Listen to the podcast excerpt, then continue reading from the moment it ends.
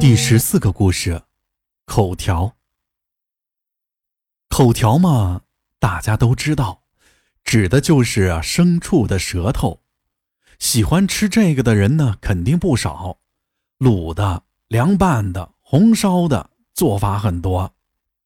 我们临乡呢，有个屠夫，小的时候在院子里玩，被一个算卦的先生看见了，说他是雪里捞着吃的命。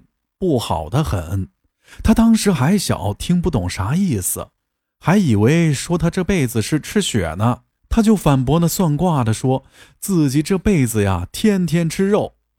算命先生又说了：“你呀，你要是真吃肉了，你就成哑巴了。”长大以后，他明白了这句话的意思。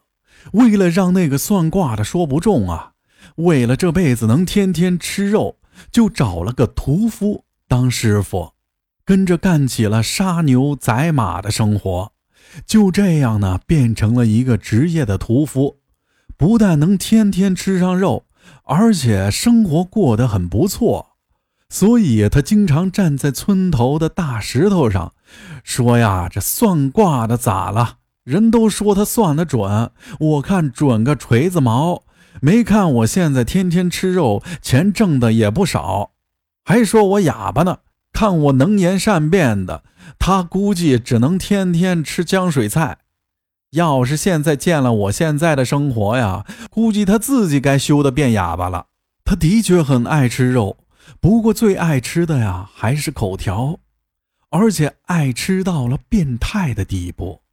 杀牲畜的时候，非要活生生的先割下舌头，再杀死牲畜。说这样割的舌头啊，吃起来香，因为肉是活的。搞得村里整天听见牛呀、马呀、驴啊啥的惨叫声。只要碎娃晚上一哭啊，大人就说杀牛的割娃舌头来了。碎娃吓得立马怪怪的。有一次割一条黑驴的舌头，因为驴比较小，所以捆得不够紧。结果被驴给咬了一口，给咬的一个手指头粉碎性骨折。就这还不长记性，一如既往的很执着的活割牲畜的舌头。他不但吃牛马的，但凡鸡呀、鸭呀、麻雀呀、狗啊、羊啊，他都不放过，甚至还吃了蛇的舌头。可以说，只要有舌头的动物，他几乎吃遍了。所以他常常说：“这世界上就没有他没吃过的口条。”不过老实说呀，他虽然不是厨师，只是个屠夫，但做的口条确实很不错，尤其是那个凉拌牛口条，很多喜欢吃口条的人都慕名跑来买，人多的时候甚至得先预定。大概是九三年的夏天吧，有人来买口条。听起来是个外乡人，这个人也喜欢吃口条。两个人呢一见如故，在他家住了约莫十来天，那个人就走了。走了之后，村里人发现这个屠夫变成哑巴了，但是都不知道怎么回事都说那个算卦的算得准，这货终于成哑巴了。看他还那么残忍的吃口条不？世界上没有不透风的墙啊！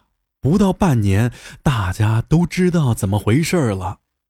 原来那个买口条的外乡人，在他家的时候，问他还有什么口条没吃过。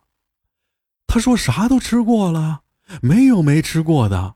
那个外乡人却说：“你还有一个口条没吃过，就是你自己的口条啊。”那屠夫一听这话，就像得了失心疯一样，拿了把宰牛刀，直接割了自己的舌头，凉拌了吃了。当时他家里人都吓得要死，怎么拦都拦不住，谁拦就捅谁。从这以后呢，这村里就多了个哑巴，少了个屠夫，再也听不到牲畜的惨叫声了。至于那个外乡人，就不知道是谁了。本集播讲完毕。如果喜欢阿洛讲的故事，就请点个关注吧。